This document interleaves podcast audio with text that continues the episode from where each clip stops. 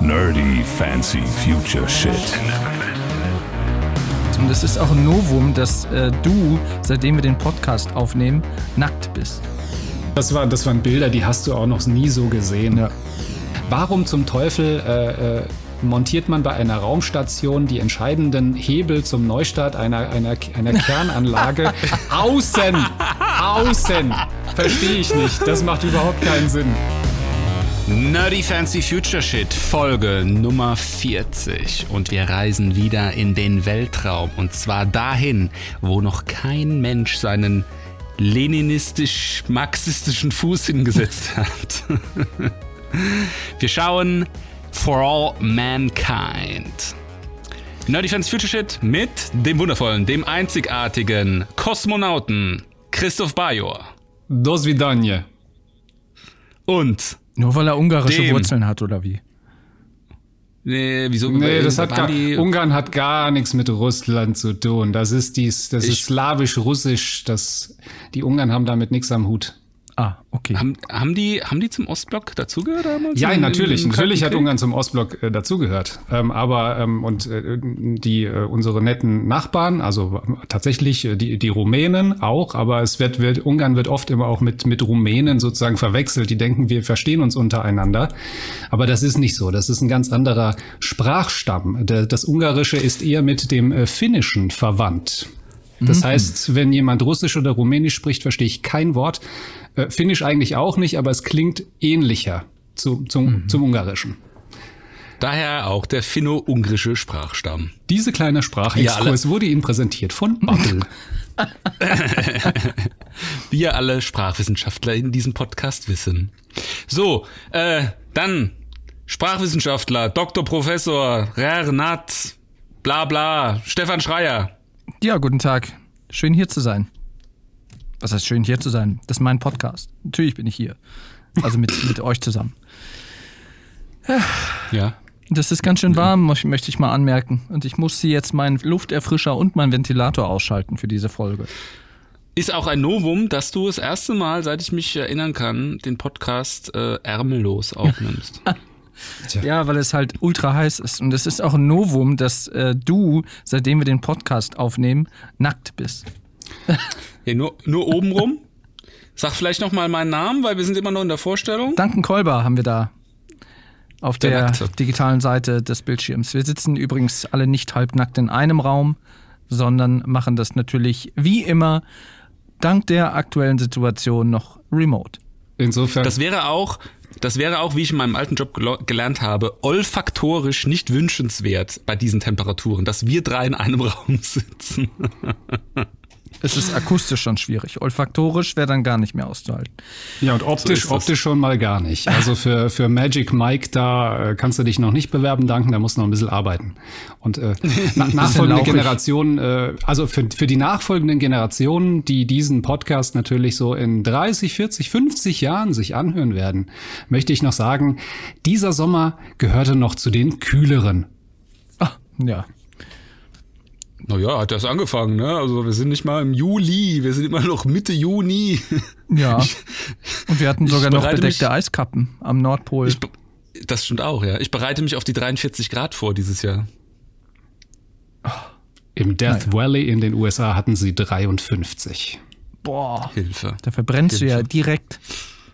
Na gut, da, da verdursten ja auch reihenweise die Leute jedes Jahr, aber das ist ein anderes Thema. So, aber wir sind immer noch in Amerika. For All Mankind. Eine Serie des wunderbaren amerikanischen Unternehmens Apple. Ich bin kein Fan. Ich unterstütze keine Apple-Produkte, auch wenn ich den Podcast gerade auf einem aufnehme. Aber äh, das hat praktische Gründe. ähm, Apple Plus TV. Nee, Entschuldigung, Apple TV Plus. Stefan, klär mich mal auf, wie heißt es jetzt genau? Äh, Apple TV Plus, glaube ich, ne? Ja. Apple TV Plus. Es ist ein bisschen kompliziert. Gehört zu den Dienstleistungen, die Apple anbietet seit geraumer Zeit, um auch mit äh, anderen Streaming-Anbietern wie Netflix, Disney Plus und so weiter und so fort auch mit konkurrieren zu können. Und da ist auch schon die erste Schwierigkeit an dem ganzen Thema. Um diese wundervolle Serie For All Mankind sehen zu können, bedarf es nicht nur eines Abonnements von Apple, sondern auch eines Apple-Gerätes. Das, da bin ich mir jetzt nicht ganz sicher. Ob das auch ohne Ja. Apple-Gerät browserbasiert, zum Beispiel, ich habe es bei, mir auf dem- ich hab's bei mir auf dem Fernseher geguckt. Da Ja. war quasi äh, Apple TV vorinstalliert. Ich musste mich nur So. anmelden. Was ist das für ein, was ist das für ein Fabrikat? Samsung. Ein Samsung, wie wir Hashtag Medien. Medienprofis gerne sagen.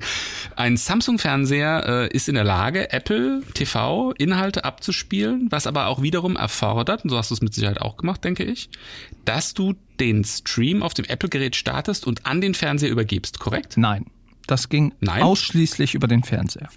Aha, okay, gut, dann ist äh, der Samsung in meinem Fernseher ist ein Sony mit Android TV Betriebssystem, äh, Android TV, nee, heißt es Android TV oder ich glaube Android TV äh, Betriebssystem ähm, voraus. Der kann nämlich gar nichts davon abspielen. Da musste ich tatsächlich auch ein äh, Apple TV Gerät, heißt das jetzt? Ich, ich bin so verwirrt. Wie heißt denn, wie heißt denn die Box? App, die heißt auch Apple TV, oder? Apple TV, ja. ja. Ja, es ist, es ist alles so komplizierter. Wie soll man dann noch durchblicken? So, also man braucht dann eine äh, Box, die man an den Fernseher anschließen kann, um das abzuspielen. Oder man hat einen Samsung-Fernseher. Oder mein Sohn hat ja, äh, wie ich dir letztens erzählt habe, an Weihnachten auch einen Fernseher bekommen. Äh, ist von der Firma LG, die kann das auch. Also man braucht Spezialgeräte, sonst geht's nicht. Ne? Wenn du dich jetzt irgendwie entscheidest, oh, ich bin jetzt, äh, keine Ahnung, Android-Handy-User und habe keinen Apple-Computer zu Hause. Wenn du nicht den richtigen Fernseher hast, wird's schon schwierig. Ja, aber du kannst doch äh, über, auf deinem Computer auf den Browser gehen und dann ähnlich wie die ganzen anderen Streaming-Dienste im Browser das gucken. Ist das mittlerweile so? Das war am Anfang nicht so. Ich habe das, ich habe das ja jetzt schon. Ich hatte, ich hatte das äh, Abonnement. Ich habe es nicht selbst abgeschlossen. Hätte ich gar nicht von mir aus gemacht, weil ich da bisschen skeptisch bin, ob es das Geld wert ist. Aber das können, können wir am Ende nochmal drüber sprechen.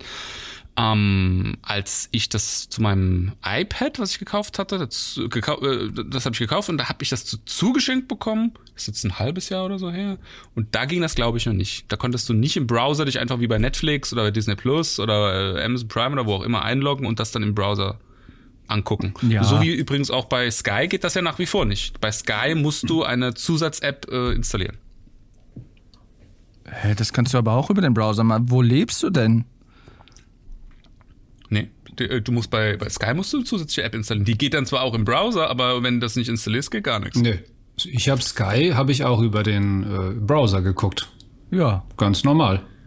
Also klar, du meldest dich Ja. an, aber Ich weiß jetzt nicht, Nee, ob die einen Unterschied machen zwischen Sky Ticket und dem richtigen Sky. ach so, Aber- ja, Nee, nee, das nee, war nee, Sky also- Ticket, ja, richtig. Ja, ich meine Sky, ich meine Sky Ticket und was ihr dann habt, das habt ihr dann wahrscheinlich schon installiert gehabt und dass ihr es wisst, ist Silverlight. Das ist von Microsoft äh, so eine Runtime für in den Browser. Die hat aber mit einem Browser als solches erstmal nichts zu tun. Ist äh, im Prinzip das gleiche wie früher auch Flash war, wenn ihr euch daran noch erinnern könnt. Ähm, und du sich. spielst das nicht im Browser ab, so wie bei Netflix oder bei Disney Plus. Da läuft das nämlich wirklich im Browser, sondern du spielst es in Silverlight im Browser ab. Und ich habe kein Silverlight, weil ich hier ja größtenteils Linux-User bin zu Hause mit den Computern. Und da musst du dann Silverlight nachinstallieren. Was ich nicht bereit bin zu tun. Deswegen heißt der Podcast auch Microsoft. Nerdy Fancy Future Shit und nicht Richtig. Fancy Future Shit. So, und wir halten fest, äh, die Serie können so gut wie ganz wenige Leute sehen. Insofern, ciao, das war's. Was wirklich sehr bedauerlich ist. Ja. Also ich hatte ja am Anfang gedacht, wenn von Duncan eine Serienempfehlung kommt, denke ich immer so, ach ja, was, ja, weil manchmal haben wir ja doch schon verschiedene Geschmäcker und ich denke so, ha ja, mm, ah. Und dann lag er mir da wieder ein halbes Jahr mit in den Ohren und sagte, hier, guck das, guck das, guck das. Bis Christoph, bis du dann gesagt hast, das ist eine sehr gute Serie mit eines der besten Serien, äh, die, du, die du je geguckt hast, wo ich dann gedacht habe, okay, jetzt reicht's. Jetzt muss ich es auch gucken. Und es hat sich gelohnt. Es ist wirklich so bedauerlich, dass diese Serie auf, auf Apple TV versauert, nicht irgendwie äh, einem größeren Publikum zugänglich gemacht wird, weil eins kann man vorweg sagen, wir sind alle sehr begeistert davon. Genau, korrekt. Also. Wir können ja mal da kurz sagen, worum es geht. Also Es, es, die Serie wird ja produziert von Tallship Productions und Sony Pictures. Und es geht quasi darum, dass eine Alternativwelt quasi aufgemacht wird, in der quasi das Szenario zu Beginn der ersten Staffel, das ist ja auch kein Spoiler, aufgemacht wird. Was wäre, wenn nicht die Amerikaner die ersten Menschen auf dem Mond gewesen wären, sondern die Russen? Und damit fängt die Serie quasi an und erläutert auch die Reaktion von der NASA, von dem US-amerikanischen Präsidenten, überhaupt von der ganzen Welt. Denn Amerika war geschockt. Wie kann es sein, dass der große Feind Russland einfach die ersten auf dem Mond sind und denen die Show stehlen? Weil die Amerikaner waren ja auch schon so gut wie prepared, auf den Mond zu fliegen. Die hatten ja auch schon ihre, ich glaube, die Apollo 9 Mission, wo die quasi den Mond nur umrundet haben. Dann ist quasi, ich glaube, in der Serie ist es dann so vier Wochen oder zwei Monate, bevor die eigentlich die bemannte Mondmission dann starten wollten, waren halt die Russen dann die ersten auf dem Mond. Und damit beginnt das quasi, das ganze Szenario. Und ähm, was ich sehr interessant finde, ist, nicht nur das ist quasi so die, die Alternative, die dargestellt wird, sondern auch viele andere Szenarien auch. Beispielsweise gab es in der Serie die Challenger-Katastrophe dann gar nicht. Oder das äh, Buran Space Shuttle von den Russen, was damals ja gebaut wurde und dann äh, zerstört wurde, weil eine Hangarhalle oder ein Hangardach eingestürzt ist. Dann gab es nur einen Nachbau, das steht mittlerweile in, äh, in Speyer im Technikmuseum bei uns in der Nähe. Ähm, damit sind die dann quasi auch, also in der Serie sind die dann quasi auch ins All gestartet und so weiter. Also es gibt nicht nur die Mondlandung als alternatives Ereignis, sondern es, es ist dann quasi so eine, so eine Kausalkette, die quasi mit diesem Ereignis dann in Gang gesetzt wurde und die die Serie quasi immer so ein bisschen beleuchtet. Ja, es ist im Prinzip ist der Premise, äh, was wäre, wenn der Wettlauf ins All nie geendet hätte, weil der war ja irgendwann zu Ende. Ne? Also im Prinzip haben die Russen ja aufgegeben, nachdem die Amerikaner dann da so steil vorgelegt hatten. Und ähm, nicht nur, wenn der nicht geendet hätte, sondern wenn die, die Sowjets auch noch Diversität bei dem Thema sehr groß geschrieben hätten. Ne? Weil das mhm. ist ja auch das Thema bei der Serie, was die Amerikaner unter Zugzwang setzt. Und das ist ja eigentlich auch so mehr oder weniger das große, große Topic der ersten Staffel. Die ersten weiblichen Astronautinnen mhm. in Amerika. Also was man tatsächlich grundsätzlich zu dem, zu dem generellen Reiz dieser Serie sagen kann, Stefan hat das ja äh, schon, schon anfangs erläutert, ist eben die Tatsache, dass durch diesen einen kleinen Twist, eben, dass die Russen zuerst da waren und dann alles, was danach kommt, was man noch so ein bisschen aus dem Geschichtsunterricht ja noch weiß, ähm, das sind dann alles Ereignisse, die dann eben durch diesen Schritt, weil es jetzt ein Paralleluniversum ist, die du dann auch natürlich hinterfragst. Also du fragst, fragst dich dann bei Apollo 11, oh, schaffen es äh, äh, Armstrong und, und äh, Aldrin äh, da auf, auf dem Plan also auf den Mond überhaupt, ja, oder geht noch irgendetwas schief? Das kann ja jetzt sein, ja. Also die, also die Karten sind ja vollkommen neu gemischt. Ähm, wobei man dann dazu sagen muss, dass diese Serie auch dadurch noch mehr an, an Reiz gewinnt, wenn man tatsächlich auch die Geschichte so ein bisschen kennt. Mhm. Also wer, ja. wer irgendwie gar nichts mitbekommen haben sollte davon, und so, so, Leute gibt's auch natürlich, äh, da, die werden sich dann bei der Serie, oh ja, ist ganz nett. Und aber so richtig Spaß macht sie tatsächlich, wenn man weiß, ah, eigentlich ist ja das passiert und das passiert und hier ma machen sie einen ganz anderen Dreh. Also das, das dann macht's wirklich Spaß. Ja, also nicht nur das, sondern ähm, sie macht ja sogar zweimal in der Hinsicht Spaß, Christoph. Sie macht ja dann sogar nochmal Spaß, wenn du sie gesehen hast. Und ähm, ich bin jetzt nicht der versierteste in der amerikanischen Raumfahrtgeschichte, um ehrlich zu sein. Aber wenn du dann im Nachgang auch nochmal die Fakten so ein bisschen nachrecherchierst und guckst, wie mhm. war das damals eigentlich und so weiter und dann ähm, hier und da feststellst, oh, viele von den Sachen, die du da jetzt gerade in der Serie gesehen hast, die sind ja tatsächlich passiert. Also was ich zum Beispiel gar nicht wusste, das habe ich jetzt auch im Kontext von der Serie erst gelernt, war, dass es diese ähm, Apollo-Soyuz-Mission, die gab's wirklich. Also die haben tatsächlich irgendwann mal dieses Andock-Manöver trainiert und, und durchgeführt und so weiter und so fort. Ja, ähm, dass es diese Sachen tatsächlich gab, äh, das lernst du, also jetzt unter anderem das oder auch so äh, ein paar Figuren, die du jetzt dann praktisch aus der Serie kennst, ähm, die es ja auch tatsächlich als historisch echte Figuren dann gab, ähm, lernst du kennen, was deren tatsächliche Aufgabe oder oder oder Errungenschaft sozusagen war. Ja? Du siehst zum Beispiel auch, ähm, also äh, Buzz Aldrin hattest du ja eben schon genannt, Christoph. Du siehst zum Beispiel in der zweiten Staffel auch ähm, die erste Astro, die erste amerikanische Astronautin ähm, im im Weltraum. Das ist die, ich muss es kurz nachgucken, ich hatte es mir extra aufgeschrieben, Sally Ride. Äh, das ist eine von den beiden Astronauten, die mit Ed dann in diesem super atombetriebenen Raumschiff dann Richtung Mond fliegt. Ja, das war in der Realität, war das eigentlich die erste amerikanische Astronautin, die der da dann sozusagen als historische Figur in der Serie dann wieder in einem anderen Kontext, sie macht da was anderes und sie ist auch nicht mehr die erste Astronautin gewesen, aber da dann trotzdem wieder als historische Figur begegnet. Und das finde ich so unglaublich interessant. Also du, du hast dann im Nachgang dann nochmal die einzelnen Figuren irgendwie die angeguckt und dann plötzlich festgestellt, oh, die, erstens, die gab es wirklich und in der Realität war die Situation eine andere.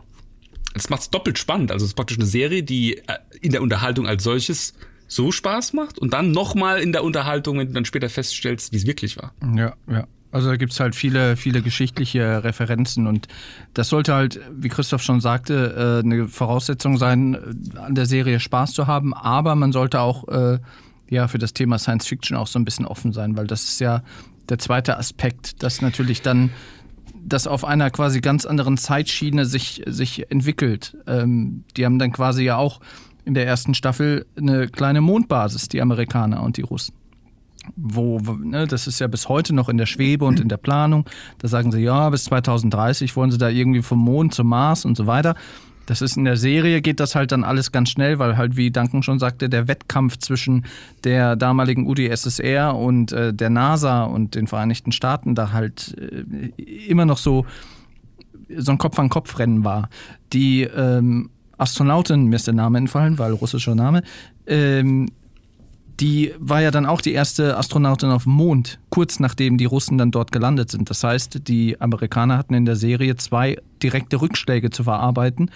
Und dann ging es, was ich, was ich ein bisschen äh, schwierig fand, dann ging es eigentlich nur darum, Schadensbegrenzung zu betreiben, indem die NASA dann halt ihr Astronautinnenprogramm angeschoben hat wodurch man natürlich dann einige Charaktere äh, weiblicherseits kennengelernt hat, die später noch wichtig wurden, aber da lief die NASA so ein bisschen hinterher dem Ganzen. Ne? Und die Russen waren da halt schön irgendwie mit breiter Brust sind die da vorangegangen, weil die ja auch Laika hatten als erstes Lebewesen im All, Juri Gagarin als erster Mensch im All, dann die erste Mondlandung überhaupt und dann noch die erste weibliche Astronautin auf dem Mond. Also die haben halt richtig vorgelegt. Und da hat man da richtig gemerkt, wie, wie die NASA da auch unter Druck ist und äh, wie die da halt gucken mussten, dass die da irgendwie die Kuh vom Eis kriegen. Wobei ich mich dann auch immer gefragt habe, die Russen waren die ersten auf dem Mond. Das ist so das Ereignis. Und da, kann die, da können die Amerikaner noch so geile Sachen irgendwie auf dem Mond machen. Das kann eigentlich nie übertroffen werden von dem ersten Fußstapfer auf dem Mond durch, in dem Fall die Russen. Und so. Das, das, das fiel mir ein bisschen schwer. Also das hat ein bisschen gedauert in der ersten Staffel, bis ich das so wegschieben konnte, weil ich gedacht habe, okay, ist doch, ist doch wurscht, was die Nase da jetzt versucht. Die haben halt auf Deutsch gesagt echt verkackt, indem die halt nicht die ersten auf dem Mond waren. Und ähm, ja, also es ist schon sehr interessant gewesen. Fun Fact, also, und das fand ich jetzt zum Beispiel auch wieder äh, witzig im Nachgang dann, im, im historischen Kontext, was tatsächlich passiert ist. Die erste Kosmonautin, und Achtung, jetzt ist die Begrifflichkeit auch wieder wichtig, ne? Weil, oh, oh. wenn du jetzt zum Beispiel googelst, die erste Astronautin, Astronaut ist ja ein Begriff im Westen, dann findest du nämlich die falsche Person. Du musst äh, die erste Person im Weltraum, äh, die erste weibliche Person im, im Weltraum googeln oder halt eben Kosmonautin. Die erste weibliche Person im Weltraum war tatsächlich eine Russin, und zwar Valentina Tereshkova. Das war 1963, also volle 20 Jahre vor der amerikanischen Sally Ride, die für die Amerikaner als Astronautin dann sozusagen in den Weltraum geflogen ist. Ne? Also das in, in der Hinsicht ist das auch tatsächlich wahr. Sie war jetzt nicht auf dem Mond, klar, aber es ist schon so gewesen, dass die äh, Russen bei ähm, der Gleichberechtigung im Weltraum die Nase vorne hatten. Mhm. Aber auch nochmal so andere Referenzen. Wir haben zum Beispiel in der Serie eine Pilotin, die da heißt Molly Cobb. Die auch eine sehr charismatische äh, Frau ist, die von äh, Sonja Walga gespielt wird. Und äh, das ist ja auch eine, eine, Referenz in die Realität, weil es gab ja auch eine Jerry Cobb, die 2019 dann auch verstorben ist, wahrscheinlich so im, im äh, kurz vor der Produktion, während der Produktion. Äh, der Serie, wo sie dann quasi äh, sie auch nochmal äh, sie geehrt haben, indem es dann halt da eine Pilotin in der Serie gab, die jetzt zwar nicht Jerry Copies, aber äh, wo sie zumindest das nochmal als Referenz genommen haben. Und die Jerry Cobb war zum Beispiel auch eine Pilotin, die in diesem Mercury äh, 13 Programm von der NASA auch schon mit dabei war, wo sie ja, glaube ich, auch Anfang, Mitte der 60er Jahre vor der Mondlandung da auch schon geguckt haben, äh, inwieweit, oder sie war, glaube ich, auch Ingenieurin, ähm, inwieweit man da auch ein, ein weibliches Astronautenprogramm aufziehen kann und so weiter. Ja, also im Prinzip, Ja, im, im. Prinzip, äh, ich, ich habe mir, also wenn man sich diese Serie anschaut, dann, äh, also spätestens ab Folge drei, äh, wo dann, wo dann das äh, Trainingsprogramm für die Mädels, äh, Mercury 13, dann gezeigt wird, wie, wie sie nochmal, also wie das nochmal aufgegriffen wird und wie dann die, äh, wie dann die weibliche, äh, wie die weiblichen Astronauten dann ausgebildet werden. Ähm, ab da zieht die Serie, wie ich finde, richtig an.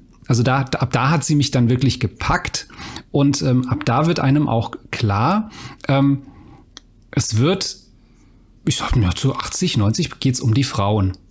Und äh, also wer, wer ähm, sozusagen wer weiblich ist und so äh, vielleicht auch so ein bisschen, Mut gemacht haben möchte, ähm, der sollte sich diese Serie angucken, denn ähm, also ich sag mal dieses, dieses Female Empowerment, was sowieso gerade ähm, en vogue ist, äh, ähm, aus äh, Oder auch immer en vogue sein eben, sollte. eben aus, aus nachvollziehbaren Gründen. Ähm, aber da, da tut diese Serie ganz viel dafür und sie macht das auf eine sehr ausgewogene Art und Weise. Also du, du, die zeigen jetzt nicht so einfach nur taffe Frauen und vor allem, also wenn man, wenn man mal durchdekliniert, wer da in dieser Serie überhaupt immer Heldentaten vollbringt, das sind immer die Frauen.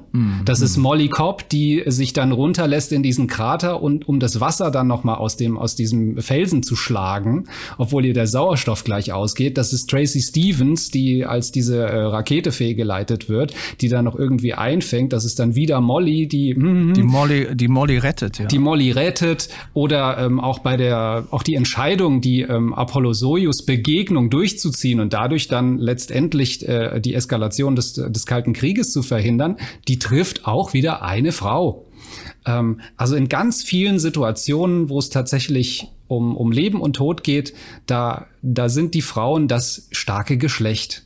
Und ähm, aber ähm, und das wollte ich jetzt noch mal sagen, aber sie werden nicht nicht alle dargestellt als so die die die Wonder Womans und und und sondern es ist sehr vielschichtig, auch gerade gerade in dieser äh, Folge, wo wo sie äh, zeigen, wie sie ausgebildet werden. Also da kommt ja Molly kommt ja da rein wie so ne als als hätte sie als hätte sie tatsächlich Eier, ne die da kommt da rein, weil sie ist also sie, sie ist ja eine der äh, übrig gebliebenen der der Mercury des Mercury Programms und sie sagt ja klar, wenn ich hier äh, reinkomme und hier nochmal angelernt werden soll, natürlich werde ich hier die, die, bin ich hier die Chefin vom Dienst oder King of Kotlet, ne? Und, ähm, und Tracy, die da irgendwie aus PR-Gründen einfach da reingezwängt wird in dieses Programm, die wird dann auch entsprechend behandelt. Also da ist auch ein bisschen Stutenbissigkeit, wird da gezeigt, Zickigkeit und hier ein bisschen Ellenbogen ausgefahren. Also das ist nicht so, dass es wie, wie immer das so immer klischeemäßig ist, ah, die Frauen, die sind alle so Teamplayer und die arbeiten zusammen, während die Männer eher so die, die Arschlöcher sind, äh, die nur so egomanisch unterwegs sind. Nö, das wird auch gezeigt. Also ähm, was so was so tatsächlich die die klassischen Geschlechterrollen angeht, das betrifft aber auch die männlichen dann die männlichen Figuren in der Serie. Aber das ist sehr ausgewogen und ein, ein differenziertes Bild, was du hier gezeigt bekommst. Es wird ja auch gezeigt, äh, dass ähm, der, der, also der quasi so die Hauptrolle spielt, der Joel Kinnaman, der den äh, Edward Baldwin spielt, dass der ähm, so, ich sag mal, das klassische Männerbild dann schon verkörpert. Das merkt man ja auch, wie der in der ersten Staffel mit seinem Sohn umgeht, mit dem Shane, ähm, der quasi ihn auch richtig hart rannimmt, wo der, wo der Achtjährige, ich weiß nicht, ob er acht war, so um den Dreh rum, der Shane ihn auch Sir nennt zum Beispiel. Also merkst du halt schon so, das ist so diese, diese, diese, diese Männerrolle und Vaterrolle, die es dann halt damals in den 60er, 70ern gab, wo er dann aber auch mit sich hadert und sagt, "Ah, vielleicht war ich zu hart und hätte ich mal und so weiter. Und das kommt ja dann auch am Ende der ersten Staffel zu einer, zu einem sehr tragischen Ereignis, wo er das dann auch bereut, so, wo, wo, wo er nicht derjenige ist, der sagt, ja, ich bin hier der harte, starke Mann und ich versuche auch meinen Sohn zu schleifen, dass aus dem auch ein harter, starker Mann wird, sondern er, er hadert dann auch mit sich, ob das denn alles so richtig ist, wie er es macht und ob er da nicht Fehler gemacht hat und so weiter. Und das, das rächt sich dann ja, wie gesagt, dann auch in diesem Ereignis äh, innerhalb der oder Ende der ersten Staffel, was halt auch, womit halt auch so ein bisschen gebrochen wird. Ne? Ja, also ich finde, was du an diesen Themen, die ihr jetzt gerade genannt habt, äh, ganz extrem merkst an dieser Serie, ist, dass es eine Apple-Produktion ist. Ich finde, das ist eine Eigenschaft, die sich durch diese wenigen Sachen, die es bei Apple aber gibt, äh, doch sehr häufig durchzieht, dass äh, Apple als Produzent in dem Fall dann auch darauf achtet, dass eben genau diese Themen dann vorkommen. Also da steckt ja noch sehr viel mehr drin. Das ist anfänglich eigentlich eine Astronautenserie. Das war auch einer der Gründe, warum ich damals, äh, als ich dieses äh, Apple Plus dann hatte, bisschen äh, zögerlich war, das zu gucken, mich jetzt per se eigentlich ehrlich gesagt nicht so für so Astronautenzeugs interessiere. Was? Ja, aber ich stehe da nicht so drauf. Ich fand den Gravity mit, mit ähm, Sandra Bullock, den fand ich cool. Den fand ich aber weniger wegen dem ganzen Astronautenthema cool, sondern weil der einfach so ein, es war so ein beklemmendes Horrorszenario irgendwie in so einer Raumstation da so irgendwie so eingesperrt zu sein. Das hat mich eher fasziniert. Das Astronautenzeug, das finde ich eher, mh, das ist jetzt nichts, was mich so wirklich so antört. Also würde ich jetzt von mir aus weniger gucken. Ich habe die Serie dann trotzdem geguckt, weil mein Bruder mir die empfohlen hat und mein Bruder eigentlich immer einen sehr, sehr guten Riecher für so Sachen hat. Äh, der ist immer sehr extrem in den, in den Sendungen, die er gut findet. Ja, also entweder liebe ich die Sachen, die mir mein Bruder vorschlägt, oder ich finde sie grauenhaft. Ach, daher Äh, hast häufig, äh, häufig, häufig liebe ich äh, die Sachen aber. Äh, so war es auch hier. Und ähm, was ich damit meine, wenn ich sage, Apple äh, versucht darauf zu achten, dann möglichst viele von diesen Themen unterzubringen, ist, da steckt ja nicht nur ähm, Gleichberechtigung äh, der Frau drin, da steckt ja generell Diversität drin, da steckt äh, auch die das Thema Homosexualität ist ein, ist ein großes Thema in der Sendung. Äh, Patriarchat, das ist das, was du eben auch ein bisschen angesprochen hattest, Stefan. Ne? Also äh, die die die die das Herrschen des Mannes in Familie und auch in Gesellschaft ist ein riesiges Thema. Ja? Also im, im, im Kleinen, in der Familie, in der ersten Staffel mit dem Ed Baldwin, der als Vater irgendwie auch einen großen Wandel vollziehen muss. Im, in der zweiten Staffel auch als, ich mir ist jetzt der Name entfallen, der, der, der NASA-Chef, der immer mit dem, mit dem Präsidenten da irgendwie kommuniziert, dessen, ähm, dessen Rolle dann später die Jodie Balfour, die Astronautin, Dick, dann Dick, übernehmen. Dick Slayton, ja. Nee, nicht, nicht, der, nicht der Dick Slayton, der stirbt ja. Ich meine der, äh, der andere Typ, der Anzugträger, der dann immer mit dem Ah, Präsident ja, telefoniert ja, und mhm. der immer die Vorgaben macht und so. Ne? Also äh, diese, diese, diese, Thomas, diese, ich, diese heißt dieses, Pat dieses Patriarchat, was da aufgebrochen wird auch und dann später durch, durch die Jodie Belfort, also auch wieder durch eine Frau besetzt wird, ähm, es stickt äh, unglaublich viel ähm, ja, Rassen, der Rassenkonflikt, also dieses Thema People of Color so, sollten in der Gesellschaft auch diese ganzen Positionen einnehmen, die damals, sind wir mal ehrlich, hauptsächlich den Weißen in Amerika als Astronauten vorbehalten waren. Äh, da steckt auch der Ost-West-Konflikt, ne? also der Westen als Amerika gegen damals noch Sowjetunion, der Osten irgendwie. Da, also da, da wird ein ganzes Potpourri, ein, ein, ein riesiges Buffet an Themen wird da aufgemacht. Und, da muss man auch mal wirklich sagen, da macht Apple, auch wenn ich, wie gesagt, kein Fan bin, macht da wirklich einen richtig soliden Job.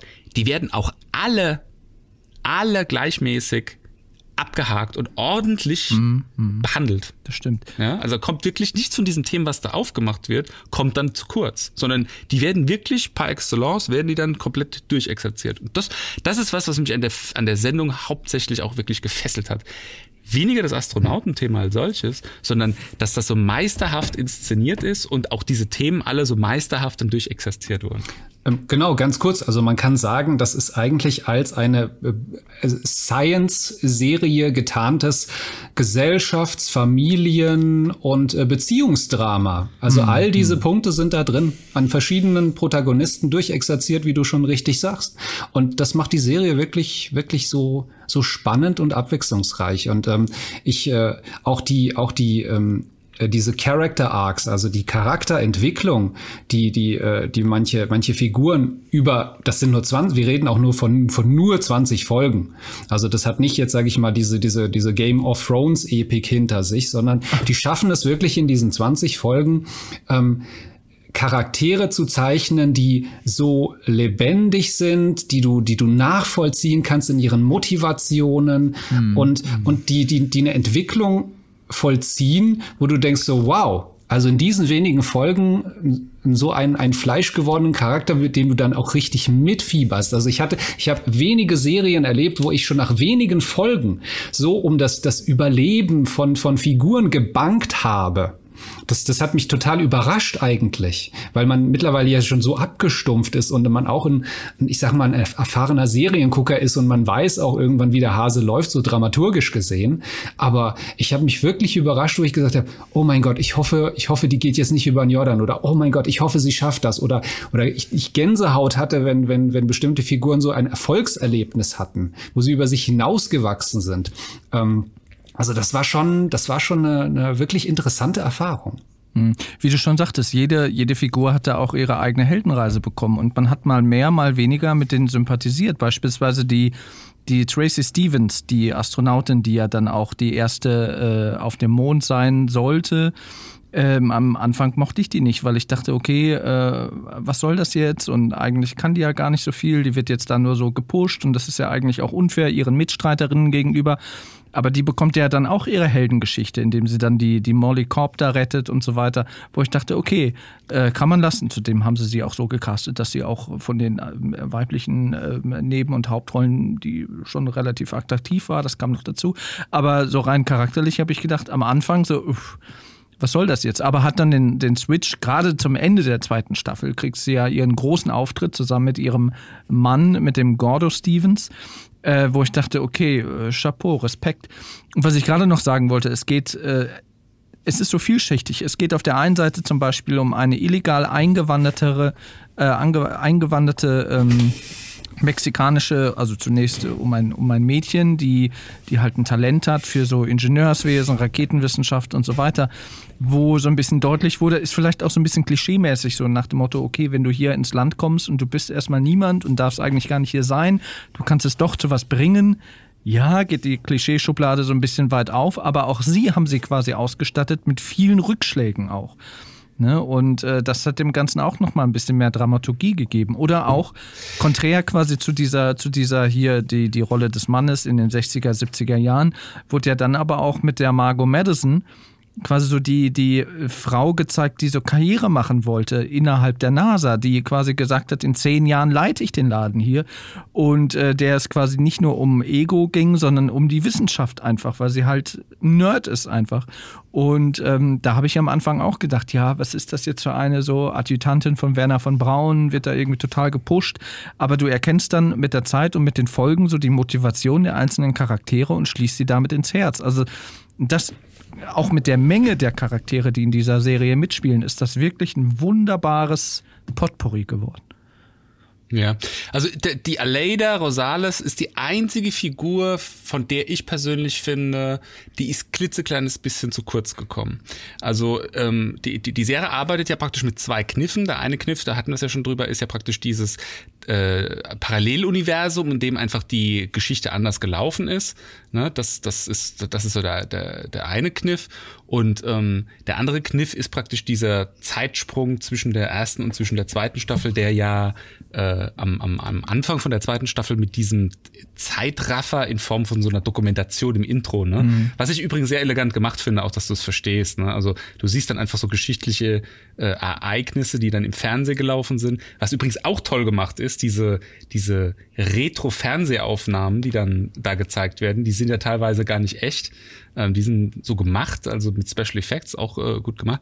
Ähm, und was ich da schade finde, ist, dass der Lader da so von, von, also in der ersten Staffel verstehst du ja relativ spät in der Serie eigentlich erst, warum sie überhaupt als, als Plot sozusagen da angedockt ist. Ja, es dauert unglaublich lang, bis es aufgeklärt wird, dass ihr Vater da der der Hausmeister bei der NASA ist und dass sie da äh, Ambitionen hat, Ingenieurin werden zu wollen. Sie wird ja entdeckt quasi ähm, von der Margot, die dann sagt so, okay, als sie auf dem Block irgendwas rumkritzelt, da erkennt sie ja, okay, das Mädchen hat Potenzial und nimmt sie dann unter ihre Fittiche. Und da denkt man ja eigentlich auch so, dass, das meinte ich gerade, es gibt so einen raketenartigen Aufstieg von ihr, aber dann merkst du halt auch mit, mit äh, Beginn der zweiten Staffel, dass die da halt erstmal dann wieder einen mega Rückschlag irgendwie hinnehmen musste und dass es dann halt langsamer aufgebaut wird, als man zunächst dachte. Und äh, als Abschluss dazu noch glaube ich, dass äh, sie in der dritten Staffel, die wir auch noch zu sehen bekommen werden, äh, da nochmal ihren Auftritt bekommt, weil sie ist ja in der ersten sowieso, ja. da ist sie ja noch ein Kind und in der zweiten Staffel ist sie ja auch noch relativ jung. Und wenn wir jetzt, glaube ich, das wird ja schon so, am Ende der Staffel wird ja schon deutlich, dass es dann Zeitsprung geben wird von zwölf Jahren. Da wird sie dann, glaube ich, ja, eine gestandene Mitarbeiterin in der NASA sein, die da halt eine äh, relativ wichtige Position inne hat, um da quasi auch innerhalb dieser Serie vielleicht so die, die nächste Generation so ein bisschen aufzubauen, weil du kannst jetzt den Joel Kinnerman, jetzt nicht ewig und drei Tage da äh, mitschleifen und den immer älter machen, obwohl er irgendwie gerade erst Anfang 40 ist. Ja, also das, das war auch das, was ich meinte. Ne? Also sie, sie, die Aleda ist so schnell erwachsen geworden und nicht nur erwachsen geworden. Sie hat ja dann praktisch auch dieses dramatische Ereignis in ihrem Leben gehabt, was sie irgendwo gebrochen hat. Und die Margot hat da irgendwie ihre Rolle drin gespielt. Äh, das wird aber nicht so richtig gut erklärt und äh, nicht so richtig gut thematisiert. Also sie ist so eine der wenigen Figuren, die ein bisschen zu kurz kommt und wo ich mir auch noch ein bisschen mehr Erklärung gewünscht hätte. Aber ich sehe es so wie du, Stefan. Ich denke, dass sie in der, in der dritten Staffel dann, die dann noch kommen wird, dass sie dann eine tragende Rolle bekommen wird. Ja, dem möchte ich mir eigentlich anschließen. Also ich fand, ich fand, sie war einer der, der Charaktere, die zu kurz gekommen sind. Auch Daniel Poole, da hätte ich mir auch ein bisschen noch mehr gewünscht. Ähm, aber nochmal zur, zur Aleda. Ähm, ich hatte anfangs auch erst tatsächlich die Befürchtung, ah, jetzt wird wieder hier diese, diese typische, ähm, ja, Außenseiter und, und quasi diese vom Tellerwäscher zum Millionär-Geschichte mhm. erzählt. So hier, du, auch wenn du aus armen Verhältnissen kommst, mit etwas Anstrengung kannst du es natürlich nicht bis ganz nach oben schaffen. So dieses Märchen. Ähm, ähm, was immer gerne erzählt wird, gerade in, in, westlichen Kulturkreisen oder auch gerade bei den, bei, den, bei den Amis. Ähm, aber äh, wenn man da genauer drauf guckt, ist es auch hier tatsächlich so, sie hat einfach nur Glück.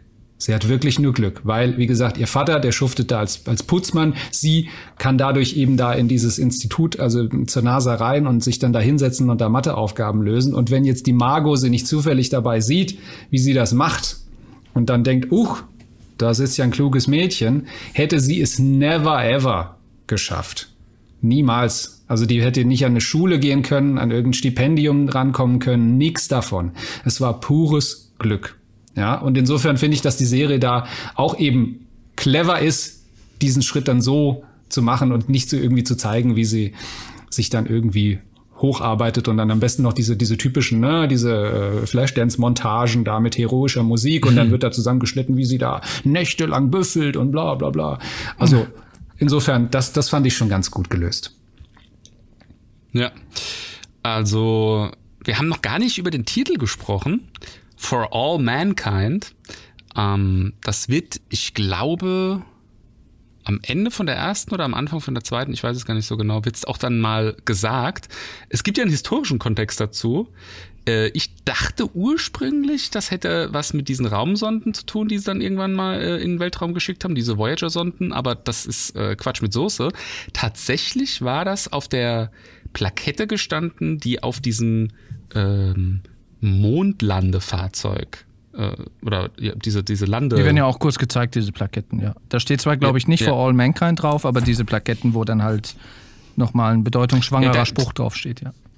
Ja, ähm, also auf der, auf der Originalplakette in unserem Universum, ich gehe mal davon aus, dass das äh, da dann nicht stand, weil, wie gesagt, im Paralleluniversum die Russen waren zuerst auf dem Mond, auf der, auf der Original Apollo 11 Plakette stand, Here man from the planet Earth first set foot upon the moon, July 1969, We came in peace for all mankind. Und das ist ja auch so das Thema der zweiten Staffel, ne? Also we came in peace for all mankind. Wir kamen in Frieden für die ganze Menschheit. Das ist ja eigentlich das zentrale Thema der zweiten Staffel, wo es ja im Prinzip fast einen Krieg auf dem Mond gibt. Ne? Also wo nochmal diese ganze ähm, Raumfahrtthematik, ne? also den, den, den, den Weltraum, das große Mysterium für die Menschheit zu erkunden in Frieden, um praktisch für alle irgendwie die Frage zu klären, wo kommen wir her, wo gehen wir hin, ähm, das wird nochmal so, so was typisch Amerikanisches. Und da wird die Sendung fast schon so ein bisschen unappelig, finde ich. Also sie machen diese ganzen wichtigen und interessanten gesellschaftlichen Themen auf und dann im, im zweiten, im, in der zweiten Staffel sind wir irgendwie am Rande eines dritten Weltkrieges ja eigentlich. Äh, dann, dann machen sie mit Waffen irgendwie auf dem Mond, machen sie richtig Action und da geht's ab. Da muss ich sagen, ganz ehrlich, also die erste Staffel hat mir da sehr gut gefallen. Bei der zweiten Staffel, vor allem gegen Ende, so gut wie alles noch war von der Charakterzeichnung und so weiter, aber da wurde es mir so ein bisschen abgedreht. Da hätte man ruhig mal nochmal einen Gang rausnehmen können. Also da habe ich gedacht, okay, jetzt wird es ja echt abgespaced. Also da hat sich quasi so die, die Fiktion von der Realität, das ging halt immer weiter auseinander und da habe ich dann auch gedacht, okay, ähm, es gibt hier weniger oder immer weniger Anknüpfungspunkte an unsere Realität. Klar, man kann sich immer noch denken, so, okay, was wäre, wenn äh, Russen und Amerikaner jeweils mit einer Raumstation auf dem Mond sind und dann sagen die Amerikaner, ja, wir müssen aber Waffen mitnehmen und die Russen denken das auch und dann kommt zur Konfrontation und wie es da zur Konfrontation gekommen ist, muss ich sagen, ach, wenn das wirklich so gekommen wäre, dann hätte es da auf jeden Fall geknallt. Aber die haben da ja nochmal die Kuh vom Eis bekommen. Und da muss ich sagen, also so ein Zwischenfall, da wären wir alle Asche. Ist, äh, ist, ist eigentlich auch witzig, dass das das Thema war. Diese Plakette, die da dran geheftet wurde, diese Raumkapsel oder diese Landekapsel, ähm, hatte diesen Spruch abgeleitet von dem National Aeronautics and Space Act, also in Amerika ein, ein, Gesetz, was irgendwann im Kongress beschlossen wurde. The Congress hereby declares that it is the policy of the United States that activities in space should be devoted to peaceful purposes for the benefit of all mankind. Also alles, was die Amis in Amer in, in, im Weltraum machen, das soll eigentlich dem Frieden und der gesamten Menschheit dienen. Ne? Also äh, so viel zum Thema wir, wir haben dann fast Krieg auf dem Mond. Ja, und vor allem, es wird ja, also effektiv wird es natürlich ausgelöst durch die typischen schießwütigen Amis.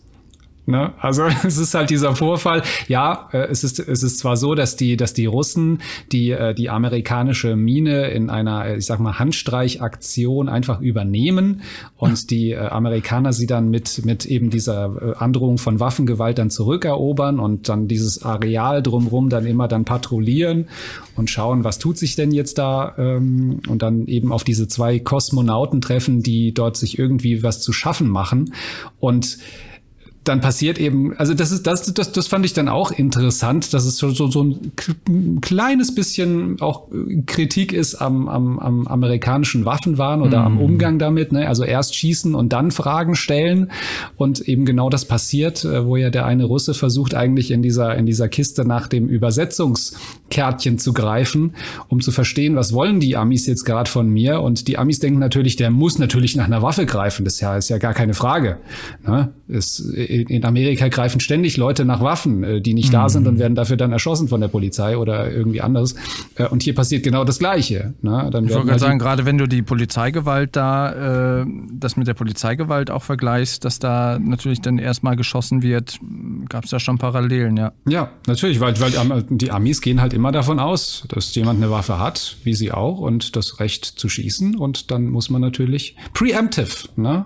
Muss man halt ja, eingreifen. Ja. Und so passiert es. Deswegen, deswegen fand ich das schon ganz, ganz bezeichnend und auch, ich sag mal, schon ja konsequent von der Serie oder auch, auch mutig, dann eben nicht, nicht die bösen Russen wieder da äh, hinzustellen. Als gut, die haben dann ihren Teil natürlich auch dann dazu getan in der, ich in der Serie. Sagen, die waren auch nicht gerade zimperlich, ja. Nee, die haben dann, die haben auch entsprechend zurückgeschlagen. Äh, das, das war auch schon, das, das, das war, das war echt schon over the top. Da, da, da stimme ich dir äh, zu, mhm. Stefan. Ähm, aber ja, also das, das fand ich schon einen interessanten Move. Ja, ich finde generell die Darstellung der Sowjets in der Sendung finde ich sehr ausgewogen. Ja. Also es werden äh, die ganzen Kosmonauten werden ja so ein bisschen tiefer auch beleuchtet. Man, man kriegt viel von denen mit in der zweiten Staffel, auch wie die ticken und ähm, wie das Verhältnis zwischen den amerikanischen Astronauten und den russischen Kosmonauten sich dann entwickelt, da zeichnen sich ab, es sind unterm Strich eigentlich auch nur Menschen. Und was die Serie im Prinzip so ein bisschen verteufelt und was ja eigentlich letzten Endes auch tatsächlich in, zumindest in meiner Wahrnehmung der damaligen Zeit irgendwo richtig war, ist die äh, ist, ist dass der, das Böse ist eigentlich das politische System der Sowjetunion als solches gewesen, was die Menschen halt eben unterdrückt. Ne? Du siehst ja äh, Daniel Poole, wie sie dann äh, in der Sowjetunion auch dann gefangen gehalten wird und dann kommt dieser, dieser, ich weiß gar nicht, was er unterm Strich dann war, KGB-Agent oder was auch immer, kommt dann rein und ähm, bedroht sie auf sehr subtile Art und Weise. Und da merkst du auch wieder, wie damals und vielleicht sogar heute noch, wer weiß, ähm, dieses System damals bei denen mhm. funktioniert hat. Ja, also die, die, nicht die Personen als, oder die Menschen, die Sowjets als solches sind die Bösen, sondern das System, in dem sie halt eben leben müssen. Äh, und nicht nur das, diese Serie, die kritisiert aber auch äh, genau äh, auch auf, auf, auf der anderen Seite äh, die, die Amerikaner oder die Vereinigten Staaten eben äh, wegen dieser, wegen der Militär wegen dem Militär, also Militärpräsenz auch überhaupt dieses dieses Konstrukt Befehlsgewalt, ähm, Befehlsausführung. Äh, Gerade in der Serie sind sind eigentlich lustigerweise auch natürlich immer die Männer, die die Befehlsempfänger und die die Befehle ausführen wollen. Na, also da gibt's ja eben diesen einen Moment in der ersten Staffel, wo es ja darum geht, ähm, wo Molly Cobb ja runtergelassen wird in den Krater, um, um zu gucken, ob es dort Wasser gibt. Und, und Ed natürlich als Befehlsempfänger kriegt den Befehl, nein, ihr habt keine Zeit mehr, ihr müsst jetzt wieder raus, zieh sie hoch, ja, und, und sie verweigert den Befehl und findet dadurch. Also die, das ist dann, das ist so dieses, die Frauen, die haben schon diese Intuition, was, was, was richtig ist und was nicht. Das spielt da irgendwie rein, genau wie mit Daniel Poole, die ja dann die Apollo-Soyuz-Mission entgegen aller Befehle doch durchzieht oder initiiert. Ähm, also da ist es die Intuition, da ist es das Bauchgefühl, das weibliche Bauchgefühl und die Männer sind in erster Linie erstmal immer die, die Befehle empfangen und die dann auch aber ausführen, ohne sie zu hinterfragen. Das Hinterfragen geschieht dann später. Also Ed, Ed äh, Baldwin, der hat ja dann auch seinen Moment mit der Pathfinder, äh, mhm. als es darum geht, ja dann die, das russische Space Shuttle entweder abzuknallen oder nicht, um, ähm, um die Space Dragon da zu schützen. Ähm, aber diese Momente sind halt viel seltener. Also Frauen sind schon eher die, die die Befehle hinterfragen, diese, diese auch die Struktur des Militärs an sich, äh, mhm. gerade auch dadurch Jodie Balfour, also die ähm, die Margot, ähm, die natürlich damit zu kämpfen hat, dass die dass die NASA jetzt in dieser Realität nur eigentlich dadurch so sehr an, an, an finanzielle Mittel kommt, weil das Militär sich halt immer mehr einmischt hm. und sich halt und, und halt damit zu kämpfen hat. Ja, also sie, sie will ja um Teufel komm raus natürlich nicht, dass, dass irgendwie die Pathfinder, also ein Space Shuttle, bewaffnet wird. Die will nicht, dass da Atomwaffen da auf dem Mond da plötzlich gelagert werden. Aber das Militär sagt, ja, das, das, das muss halt. Und äh, wenn ihr halt die, die, die Knete haben wollt für eure Projekte, da haben wir halt entsprechend dieses Mitspracherecht. Und das wird da auch kritisiert. Da bin ich mal gespannt, ob das also tendenziell ja, aber ob das in der dritten Staffel in äh, dem Ausmaß fortgeführt wird. Ich meine, wir wissen ja überhaupt nicht, was. Also, es wird mit einem sehr, sehr fiesen Cliffhanger jetzt Ende der zweiten Staffel gemacht, wo man denkt so, was, was, was? Und wir müssen jetzt irgendwie ein Jahr warten oder noch länger.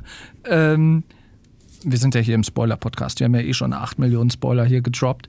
Äh. Ende der zweiten Staffel sieht man quasi nochmal einen Zeitsprung in das Jahr 1995 oder 92, ne, 95 glaube ich, ne? Ähm, wo dann quasi auch die Kamera quasi vom Mond dann Richtung Mars und so weiter fliegt und ist dann quasi auf der Oberfläche des Mars und in der letzten Einstellung siehst du quasi einen Astronauten- oder Kosmonautenstiefel, der quasi so in Nahaufnahme vor der Kamera so aufstapft und dann ist quasi die zweite Staffel zu Ende. Das heißt, wir wissen ja schon mal, dass es dann 1995, quasi nochmal 12, 13 Jahre später, dass es da zum Mars geht, aber wir wissen nicht, wer von den beiden Fraktionen jetzt äh, als erstes den Fuß auf den Mars gesetzt hat. Da ist natürlich dann die Frage, inwieweit dann äh, der Konflikt noch eine Rolle spielt, ob die das aufgreifen, dass Anfang der 90er die UdSSR dann zerfallen ist oder ob sie nicht zerfallen ist, weil es eben ein alternatives Szenario ist, ob das dann halt nochmal so als weitergeht oder ob die zerfallen ist und es nochmal eine andere Prämisse gibt.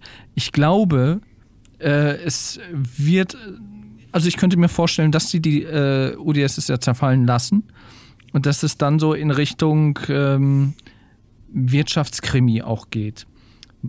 Auch angelehnt an die jetzige Realität, nur 25 Jahre äh, früher, dass es da vielleicht auch amerikanische Investoren gibt, ähnlich wie Elon Musk und so weiter, die da vielleicht so ein bisschen so die sind, die sagen, okay, wir sind jetzt die Ersten auf dem Mars, egal, unabhängig welcher, welcher äh, Nation dass es, dass es so ein bisschen in diese Richtung geht, weil beispielsweise ist es ja auch so, dass in der dritten Staffel ein gewisser Eddie Gathegi oder Eddie Gategi mitspielt. Dev Ayesa soll der heißen in der dritten Staffel, der beschrieben wird als charismatischer Visionär, der nach den Sternen greift.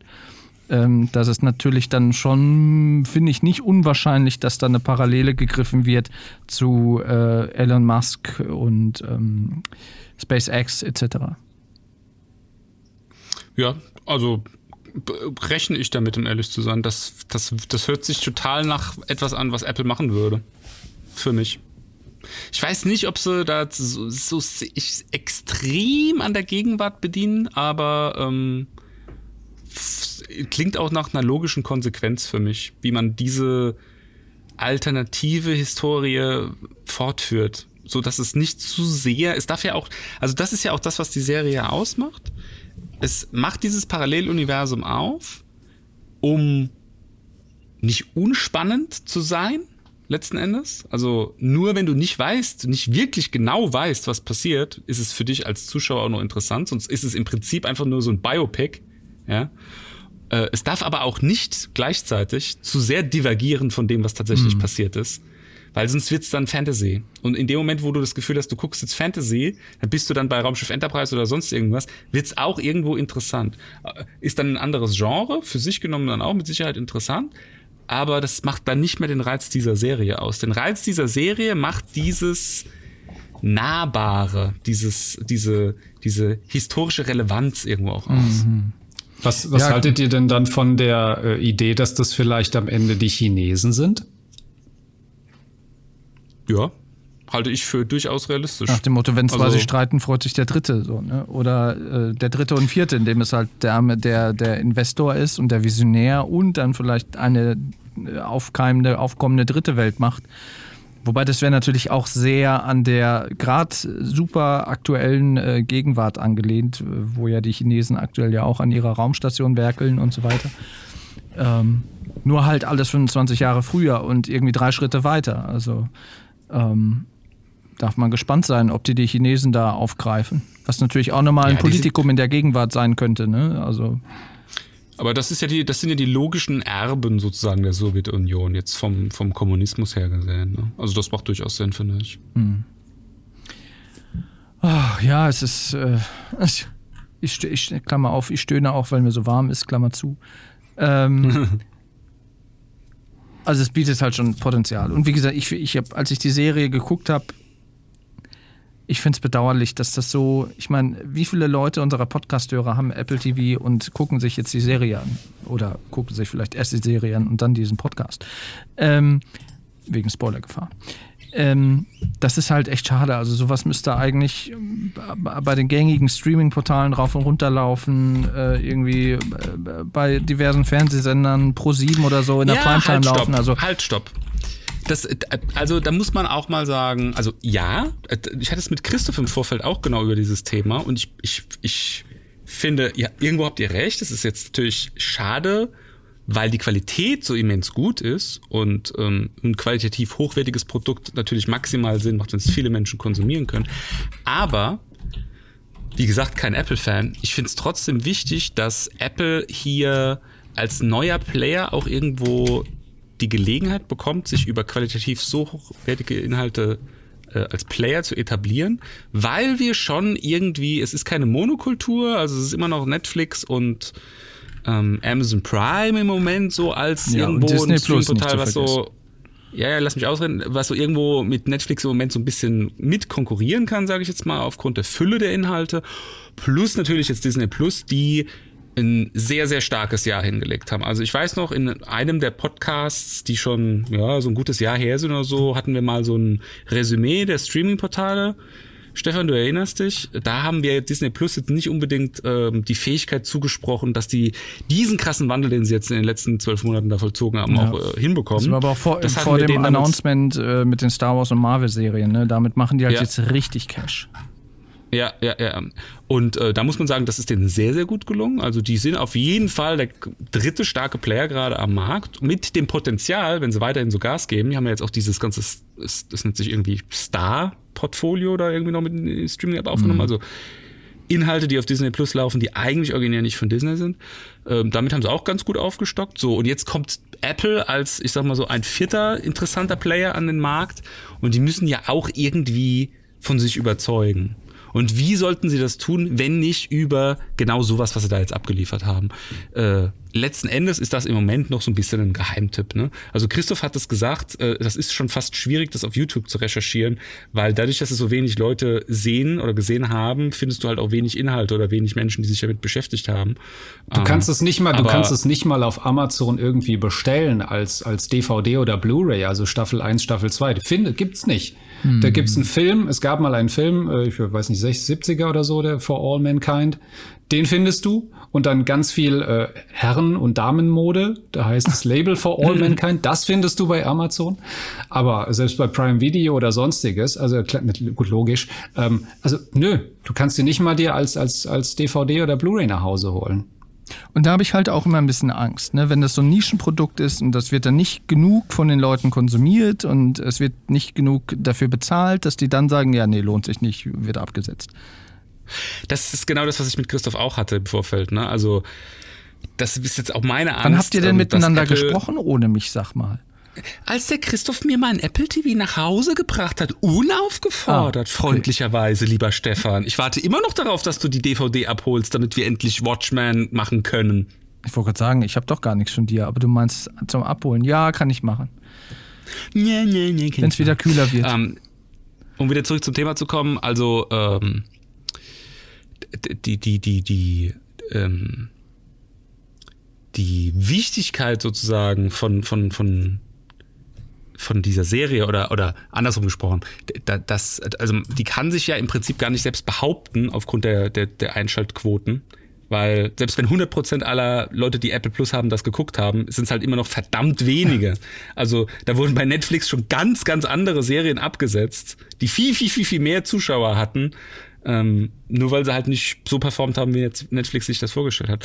Also das ist jetzt ein Investment von Apple in die Zukunft, so muss man es sehen. Und da muss man sich, also da muss sich Apple natürlich fragen, die, die machen ja viele von diesen Produkten. In der Vergangenheit wurde das zum Beispiel auch über den Apple TV, also das, die Hardware als solches gesagt, da hat Apple gesagt, das ist ein Hobby von uns. Das machen wir als Hobby. Ja. Und ähm, Das hätte es unter so- Steve so Jobs auch muss- nicht gegeben, so einen Ausdruck. Vielleicht. Äh, äh, Und so muss man das jetzt in diesem Fall auch sehen. Die versuchen jetzt praktisch ein Hobby zum Beruf zu machen. Also das Hobby nennt sich praktisch Streaming Provider oder Streaming Portal Betreiber. Äh, Und das machen sie jetzt so lange zum Hobby, bis das Hobby halt eben zum Beruf wird. Also bis sie dann der, der große, vierte dominante Player am Markt Da muss ich dir aber widersprechen. Da glaube ich nicht, dass das ein Hobby ist. Ich meine, wir reden hier auch von, von äh, einigen hundert Millionen Dollar, die halt die Produktion nicht nur dieser Serie, sondern auch von dem, von dem Serienportfolio, was Apple dann in den Start bringt, plus die ganze technische Infrastruktur, Produktentwicklung und so weiter. Also ähm, Ja, aber das bezahlen halt- die doch, Entschuldigung, das bezahlen die doch aus der Portokasse dank der vielen Leute, die mit Freude jedes äh, Jahr ein 1000 Euro teures Smartphone kaufen. Ich würde es gerade sagen, also ich weiß nicht, ob es heute, jetzt Stand heute noch aktuell ist, aber Apple vor kurzem noch äh, wertvollstes Unternehmen der Welt. Der Mensch, for all mankind, der Menschheit. Ja, schon, aber deswegen, ich, ich würde das, glaube ich, nicht als, als äh, Hobby bezeichnen. Das ist da schon, die wollen da schon auch mitmischen. Ob die damit langfristig Erfolg haben oder nicht, wird sich zeigen. Apple Music ist ja, glaube ich, auch sowas, was sich jetzt nicht wahnsinnig durchgesetzt hat gegenüber Amazon und Spotify. Ähm, deswegen wird man mal sehen und ich glaube auch nicht. Deswegen können wir äh, eigentlich froh sein, dass Steve Jobs das nicht entschieden hat, äh, mangels und so weiter. Die Geschichte ist ja hinlänglich bekannt, weil ich glaube, unter ihm hätte sowas nicht gegeben. Der hätte sich nur auf seine paar Produkte äh, konzentriert und äh, die richtig gut gemacht. Ähm, ob da Serien und Filme mit der Steve dazugehören. Jobs, der Steve Jobs. Also erstens mal muss man auch mal ganz klar sagen, der Steve Jobs war ein ganz mieser Charakter. Ja, also der hat, der hat äh, ähnlich wie Bezos eigentlich auch seinen Mitarbeitern einfach super viel abverlangt. Deswegen finde ich diesen Personenkult, der da immer um ihn gemacht wird, den finde ich ein bisschen mh, ni- nicht wirklich so toll. Ja, also nur weil jemand ein tolles Produkt irgendwie hingezaubert hat, heißt das noch nicht, dass er irgendwie ein, ein Idol für die Menschen sein Ich kenne die. Geschichte. Mein, mein Bildschirm, auf den ich gerade gucke, äh, steht als Erhöhung auf, dem, auf der Biografie von Steve Jobs, äh, geschrieben von Walter Isaacson. Also, dass der jetzt nicht äh, gerade äh, ein, ein äh, Menschenfreund war und äh, mit seinen äh, Mitarbeitenden entsprechend umgegangen ist, das ist ja hinlänglich bekannt. Ja. Aber trotzdem hat er uns natürlich einige Dinge auch durch seine Ideen und durch, sein, durch seine ähm, wie, wie sagt man, seine, seine Vision äh, gegeben, die halt zwischenzeitlich halt alles auf den Kopf gestellt haben, siehe iPhone und so weiter. Ja. Und dann muss man auch noch dazu sagen, die Welt hat sich ein bisschen gedreht. Ja? Also die Welt, als sie noch kein iPhone kannte, war halt ein bisschen eine andere als die Welt, in der wir jetzt heute leben mit Netflix und Facebook und, und diese ganzen Fake News und was es heute alles für Themen gibt, die die Menschheit bewegt. Ja? Plus, dann kommt ja auch noch dazu, dass, und das ist ein Thema, wo äh, aus mir unerfindlichen Gründen wenige Menschen gerne drüber reden. Der Jobs hatte einige richtig krasse Fehlgriffe. Konkretestes und wichtigstes Beispiel ist der App Store.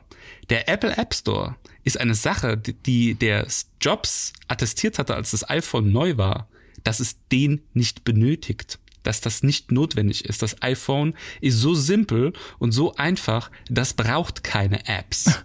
Ja? Ne, das war, das war, das war initial beim ersten iPhone. Das war die Aussage von Apple und von Jobs. Ja, und der, der App Store kam dann nur dann, äh, als, als die, die, die, die, die, die Entwickler alle gefordert haben, ja, wie, wie sollen wir unsere Sachen hier veröffentlichen? Ähm, Jobs hatte irgendwie den Gedanken, alles geht über so ähm, Startbildschirm-Widgets, die mit äh, HTML5 programmiert sind. Das war die Vision von Jobs. Also da war er damals kolossal nebendran. Ja. Ähm, mittlerweile sind wir so weit, dass das mit App, mit, mit, mit, mit Telefonen ginge, ja. Aber ich meine, das war für über zehn Jahren. Ja, also das ist zum Beispiel was, das, da spricht niemand drüber. Jeder redet immer über das iPhone, was das für ein großartiger Wurf war. Kein Mensch redet darüber, dass Jobs zu doof war, zu erkennen, was der App Store für ein Potenzial direkt am Anfang gehabt hätte und musste erst überredet werden, ja, dass der aber auch nicht so. alles richtig gemacht hat, das ist ja, das steht ja außer Frage so. Ne, das, das, das so. Er, er kann das, ja nicht alles wissen. Er braucht ja auch Leute, die ihm sagen, ah, Steve, warte mal, so funktioniert das nicht. Dann sagt er wahrscheinlich erstmal, nein, du wirst gefeuert. Und dann denkt er, ach, scheiße, er hat doch recht gehabt. Und sagt einem anderen, so, er soll es machen. Das, das zu diesem Thema. Wo ich 100% bei dir bin, ist, ich denke, Apple macht hier einen riesen Fehler und das machen sie halt aus strategischen Gründen, weil sie es schon immer so gemacht haben, um ihre eigene Plattform zu stärken. Sie machen es halt schwerer, als es sein dürfte. Ja, also da hatten wir ja ganz am Anfang äh, vom Podcast schon drüber gesprochen. Es ist halt einfach verdammt schwer, den Kram zu gucken. Ist so. Ja, das sollte einfach immer und überall funktionieren. Egal, ob das jetzt irgendwie ein Android-Gerät ist, ob das irgendwie dein Windows-PC ist oder sonst irgendwas. Das sollte irgendwie ein Klick, boom, Website, ciao. Stream läuft. So muss es sein. So einfach. Ja. Und dass du es dir mit deinem Smartphone auf jedes andere Device irgendwie rüberbeamen kannst. Da wird ja mittlerweile auch. Das ist einfach noch zu schwer. Da wird ja mittlerweile auch diskutiert und das in Frage gestellt, ob es das Apple TV-Gerät als Hardware überhaupt noch braucht. Also, dass Apple da vielleicht auch über kurz oder lang einsehen muss, es macht keinen Sinn, das irgendwie als Voraussetzung irgendwie ähm, vorzugeben, was sie es ja auch in Teilen nicht mehr tun, dadurch, dass man das auch im Browser und so weiter angucken kann. Aber äh, es, es, sollte halt nicht essentiell sein. Die sollten sich halt insoweit öffnen, dass sie sagen, alles klar, Apple TV sollte zukünftig, ich weiß jetzt nicht genau, wie da die wirtschaftlichen Beziehungen gerade sind, aber dass man sagt, man bietet Apple TV als App auf dem Amazon Fire TV Stick an. Tendenziell wahrscheinlich nicht, weil die sich wahrscheinlich nicht so grün sind, aber so sollte es halt eigentlich laufen. Es gibt halt in einem Paralleluniversum, Stefan. Ja. ne, also ähm, deswegen, ich glaube, über kurz oder lang werden die sich auch von, von dem Apple TV als Hardware oder als Voraussetzung, die Dinge zu, zu Hause auf dem Fernsehen zu gucken, werden die sich da auch lösen und werden das entweder über Kooperation lösen, dass quasi die App auf dem Samsung äh, TV läuft. Ich kann zum Beispiel auch auf dem Samsung äh, AirDrop, nee, nicht AirDrop, wie heißt Air Bildschirmstreaming machen. Also die Funktionalität, wie äh, ein Apple TV-Gerät hat quasi die, die App schon in sich. Und äh, da muss sich halt Apple auch mal so ein bisschen lösen von dieser Hardware-Infrastruktur was in Teilen auch oft Sinn macht. Es ist schön, wenn man irgendwie auf dem, auf dem mobilen Device was irgendwie rüberzieht und es ist dann auf dem, auf dem iMac oder MacBook und so weiter. Diese, diese mehr oder weniger geschlossene Infrastruktur. Aber es gibt, wie gesagt, auch äh, Bereiche und dazu gehört nun mal auch das, das, das Audio- und Videostreaming, was halt nicht abhängig sein sollte von, einer, von, von einem Stück Hardware. Genau, also dann, ich gehe mal davon aus, dass die sich, ich bin da bei dir, dass die sich in der nächsten Zeit eröffnen, ganz alleine schon aus dem Grund, dass die einfach eine Rolle spielen wollen im Streaming-Markt, weil das ist so äh, the next frontier aus der Sicht von Apple, ne? Also das, das, das, das große gelobte Land, was sie jetzt da irgendwie selbst auch erobern müssen, sage ich jetzt mal, um auch an Relevanz da nicht zu verlieren in der Zukunft, weil es geht halt einfach weg von diesen, ich kaufe meine Inhalte auf iTunes, ne? Das ist ja der Hauptgrund eigentlich, warum sie das machen weil sie damit immer weniger Geld verdienen.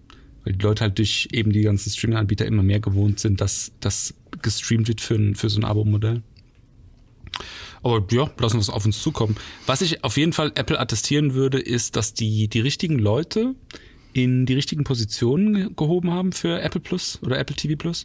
Ähm, das ist eine super hochwertige Produktion tolle Special Effects, alles sehr, sehr rund, tolle, toller Cast. Also es sind ja überwiegend unbekanntere Schauspieler.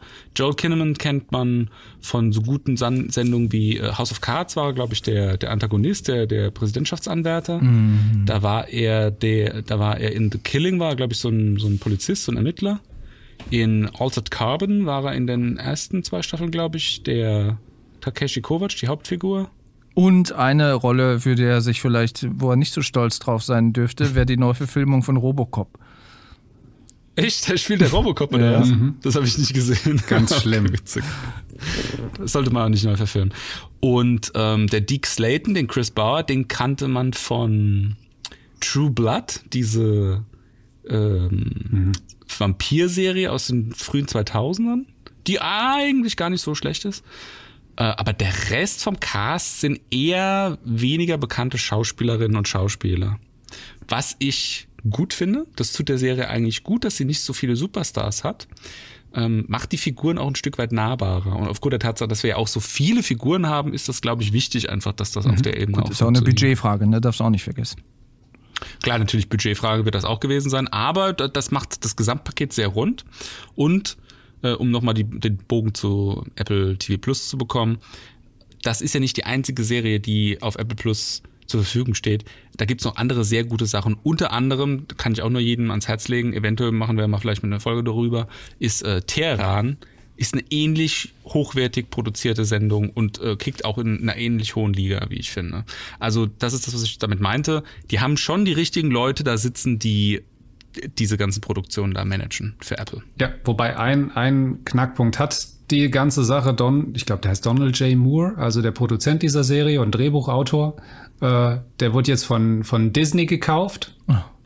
Na, dem, dem FC Bayern der, der Unterhaltungsindustrie. ähm, ja, der hat, jetzt, der hat jetzt einen Vertrag mit Disney unterzeichnet. Das heißt, er wird jetzt dann nicht mehr so richtig federführend sein. Also die dritte Staffel, die haben sie jetzt, die, die ist jetzt schon in, in Production, äh, wird gerade produziert. Aber ähm, er hat zumindest in einem Interview gesagt, dass, ähm, dass die, die Handlung schon für mehrere Staffeln soweit geplant ist und er äh, zuversichtlich ist, dass die, dass die Serie und künftige Staffeln in, in guten Händen sind, auch wenn er jetzt damit nichts mehr am, am Hut haben wird, so richtig. Das, naja, gut, also schauen wir mal, hoffen wir das Beste. Irgendwann schließt dann. Aber das spricht ja auch, aber das spricht ja auch ein Stück weit für die Serie, ne? Also wenn sie den, den guten Typ dann direkt mal wegrasiert haben als Disney, dann äh, heißt das ja schon was. Also er kann ja nichts falsch gemacht haben. Der, Der gute Typ hat übrigens auch, auch eine, äh, ich glaube von Christoph auch, eine sehr geschätzte Serie äh, Battlestar Galactica geschrieben. Ach ja. Das Ja, ist die auch ist eine nicht sehr schlecht, lohnenswerte also- Serie, ja. Ja, ja. Ähm, und äh, genau, was ich sagen wollte, wahrscheinlich schließt dann irgendwann For All Mankind an äh, The Expense an oder so. Weil irgendwann ist da ja auch mal Tuck. Also dann geht's dann jetzt in der dritten Staffel vielleicht um den Mars, in der vierten Staffel um die äh, Kolonisierung der Jupitermonde und was muss dann noch kommen? Dann geht es eigentlich noch einen Schritt weiter, dass man das Sonnensystem verlässt und dann sich mal anguckt, wie Proxima Centauri so ist. Aber ja, schauen wir mal. Was haben dann die Russen und Chinesen damit zu tun? Man weiß es nicht. Du, du weißt ja auch nicht, was in der Realität noch passiert. Es gibt ja diesen, äh, es gibt ja diesen Kometen, diesen Oumuamua, keine Ahnung, wie man so richtig ausspricht. Oumuamua? Ja. Woher weißt du das, Stefan? Bist du, bist du hier versiert in Ja, Astrophysik? ich gucke mir das gerne mal an, wenn ich da bei YouTube so vorgeschlagene Videos bekomme, so Science-Sachen und so, schaue ich mir das gerne, schaue ich mir das gerne an. Dann wird ja vermutet, dass das, also feststeht, dass es ja ein Objekt ist aus, äh, aus ein interstellares Objekt, das nicht aus unserem Sonnensystem kommt. Da wird ja auch, äh, also es gibt einige, die sagen, okay, es ist irgendwie ein Brocken Stickstoff, der irgendwo in einem anderen System mal irgendwo abgebrochen ist und sich dann auf die Reise gemacht hat. Aber es gibt auch Leute, die sagen, ja, weil es ja kein klares Bild von diesem, von diesem, von diesem Oumuamua gibt. So, es gibt einen Künstler, der quasi eine Illustration gemacht hat. Da sieht das Ding aus wie so eine Zigarre. Äh, anhand der Lichtreflexion, die man da schon so ein bisschen erahnen konnte. Aber es gibt auch einige, die sagen, ja, aufgrund dieser oder aufgrund der Analysen und dessen, was man von dem Objekt gesehen hat, könnte es beispielsweise auch eine Sonde gewesen sein, extraterrestrisch, die beispielsweise mittels Sonnensegel äh, angetrieben wurde und äh, quasi durch so ein Swing-By um die Sonne sich jetzt wieder äh, auf den Weg macht zu, zu einem weiteren System etc. pp. Also ähm, glaube ich jetzt ehrlich gesagt nicht, wobei andererseits wissen wir auch nicht, was da draußen noch so alles ist und ob es da nicht vielleicht auch ähm, intelligentes Leben gibt, die vielleicht mal ein paar Sonden gestartet haben, so wie die Menschheit das ja auch äh, quasi andenkt, mit so ganz kleinen, ein Zentimeter großen Sonden, die quasi auch mittels Sonnensegel auf 20 Prozent der Lichtgeschwindigkeit äh, beschleunigt werden sollen, um beispielsweise in 20 Jahren Proxima Centauri zu erreichen und dann Naja. quasi weitere vier Jahre später ein Signal zu erhalten, was da so Sache ist. Ja gut, eine ist ja immer noch unterwegs, also die Voyager. Ja. Also ist jetzt eine Sonde in dem Sinne, aber es ist halt auch ein, die wurde ja auch ins All geschickt mit, mit einer Botschaft. Ja, ja, aber die ist ja, die ist ja, die hat ja jetzt nicht so ein, so ein, die wurde ja jetzt nicht darauf ausgelegt, irgendwie Nein. einen gewissen Anteil der Lichtgeschwindigkeit zu erreichen. Die ist ja dann einfach, die, Die ist halt nicht mehr aufzuhalten. Die fliegt und fliegt und fliegt. Und da ist ja auch eine Plakette drauf mit, äh, man kennt das ja, diese Schallplatte, wo halt Grußbotschaften drauf sind und äh, Musikstücke und wo dann quasi auch nochmal ähm, von, von oder, oder anhand von diversen weiß nicht, Signalen oder Rhythmen von Pulsaren da die Position der Erde quasi nochmal dargelegt wird und ja, halt, wenn das mal irgendwann jemand findet, dass da, dass man, dass da eine Zivilisation sagt, aha, aha, von der Erde kommen die, ah ja, haben wir schon mal was empfangen. Stimmt, dann kommen sie dann hierher, so in ein paar tausend Jahren und wundern sich, hier ist ja niemand, hier ist ja nur Wüste.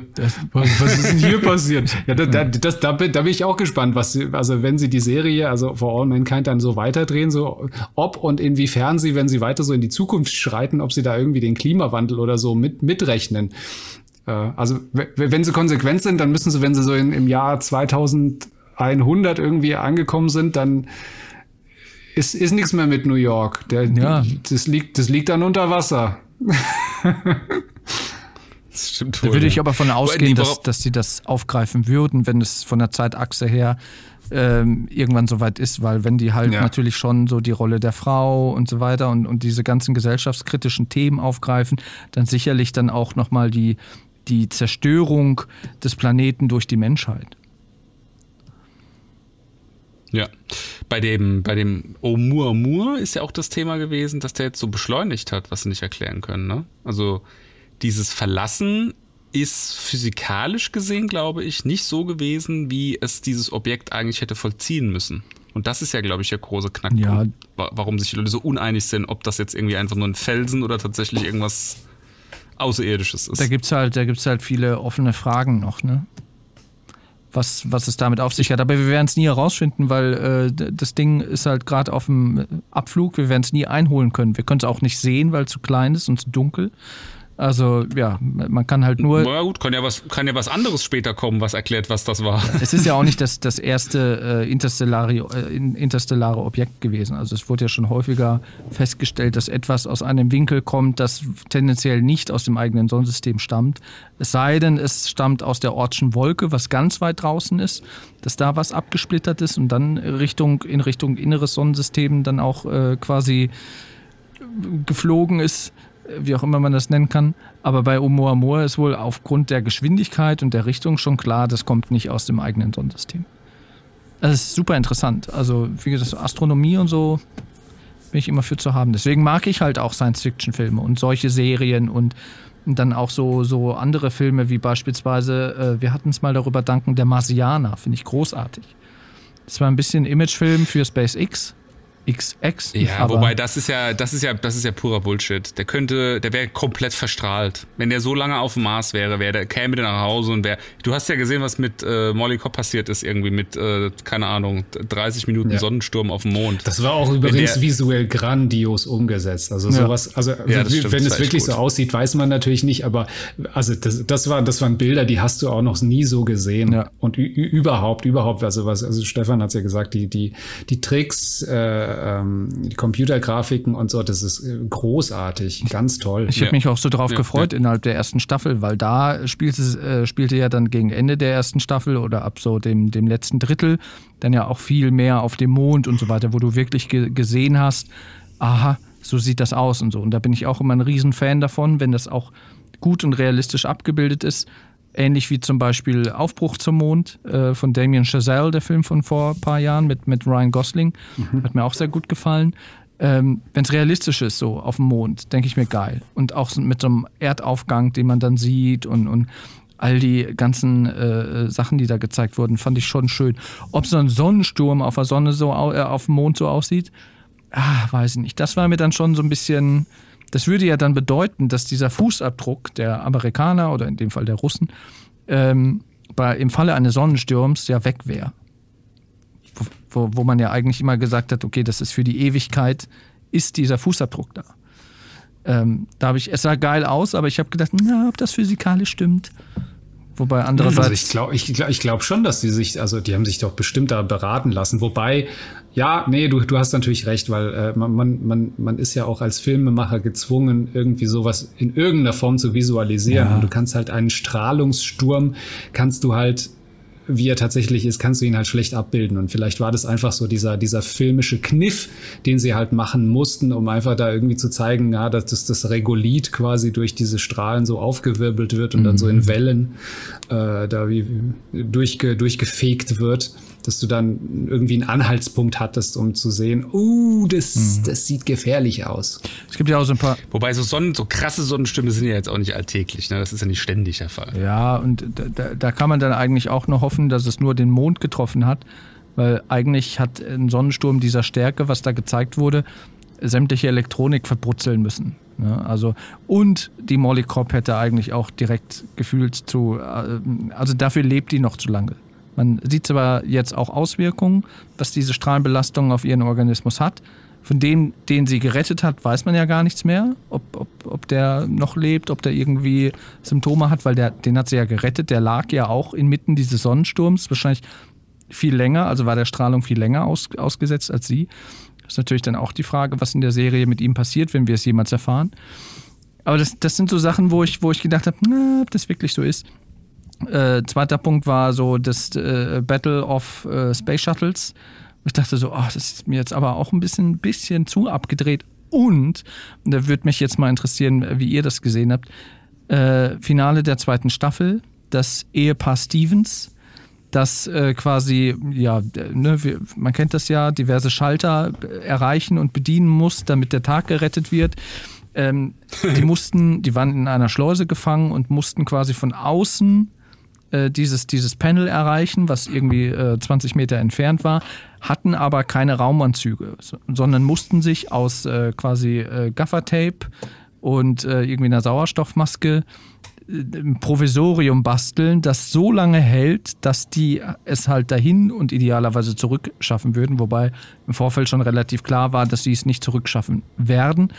Aber da würde mich mal, gut, keiner von uns ist jetzt Wissenschaftler, aber da würde mich mal interessieren, ob das ansatzweise realistisch ist, dass man, wenn man sich quasi mehr oder weniger luftdicht in Gaffertape einwickelt und dann noch eine Sauerstoffmaske aufzieht und die auch nochmal irgendwie luftdicht irgendwie äh, sich ans Gesicht äh, pappt mit dem Tape, ob das quasi ähm, ein vor dem, man erwartet ja eigentlich, dass man instant, wenn man in den Weltraum tritt, dass man dann nee. kocht explodiert. Ja, nee, das passiert, das passiert nicht. Also, also, es ist schon einigermaßen in der Realität grundiert. Das siehst du auch in anderen Science-Fiction-Filmen wie, wie Sunshine oder äh, Ding, die sich natürlich auch haben beraten lassen mhm. von, von Experten. Da gibt's dann auch so Szenen, wo, wo äh, Menschen dann quasi dann eingepackt werden in so, so Alu, diese die typischen äh, Folien mhm. und so und dann halt dann durch. Also du kannst schon äh, ein paar, also nicht eine Minute, aber wir reden hier von einer halben Minute oder so. Könntest du, wenn du gut isoliert bist, äh, im Vakuum dann noch überleben? Auch was den Druck ähm, angeht, ne? Es herrscht da kein ja, Druck. Du bist ja quasi. Ja, ja, genau, ja. genau. Das, ja, du brauchst halt etwas, was, was dich dann zusammenhält. Sonst, sonst expandiert halt, also jetzt expandieren die Gase in dir natürlich und alles, äh, äh das, das schon. Aber ähm, das Was willst du damit sagen, Christoph, dass man pupsen muss? Oder? nee, nee, ja, also, nee, ist alles, alles sucht sich seinen Weg halt nach draußen. Du musst ja? halt zum Beispiel das, ausatmen, das, damit die Lunge nicht platzt. Ja, ja, eben. Und das, das wird, das wird sogar hier noch sogar realistisch gezeigt. Also mhm. die zeigen ja da, wo das Gaffertape nicht ganz genau, ganz schließt, da, da, da, da äh, kommt dann das Blut schon raus. Ja, und, und, ähm, wölbt sich so, also, oh, das, die, also die Szene fand ich, oh, das fand ich echt schlimm, da habe ich echt gelitten.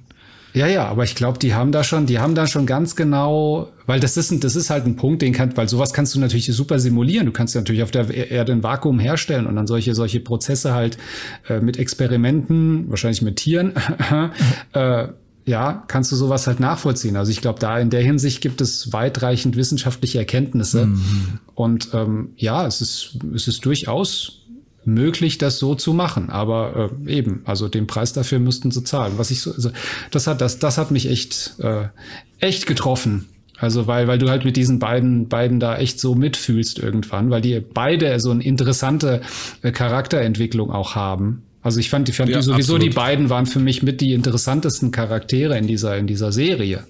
Und das generell auch der der der der Wandel dann auch noch ja. der beiden Figuren von von Staffel 1 zu Staffel 2. Eben, eben. Mhm. Also Gordo als ein ein dieser typische äh, Draufgänger, der dann da, da seinen Nervenzusammenbruch hat und dann psychisch äh, äh, total am Ende ist und mit sich kämpfen muss. Also auch wieder die nicht nicht das typische Rollenbild vom Mann, der sich dann dann auch irgendwie hängen lässt und dann so sein, sein, sein Bierbauch da entwickelt und sich das dann so abtrainiert, ist dann so wieder auch die, dieses typische naja, Comeback, dieser Comeback-Moment.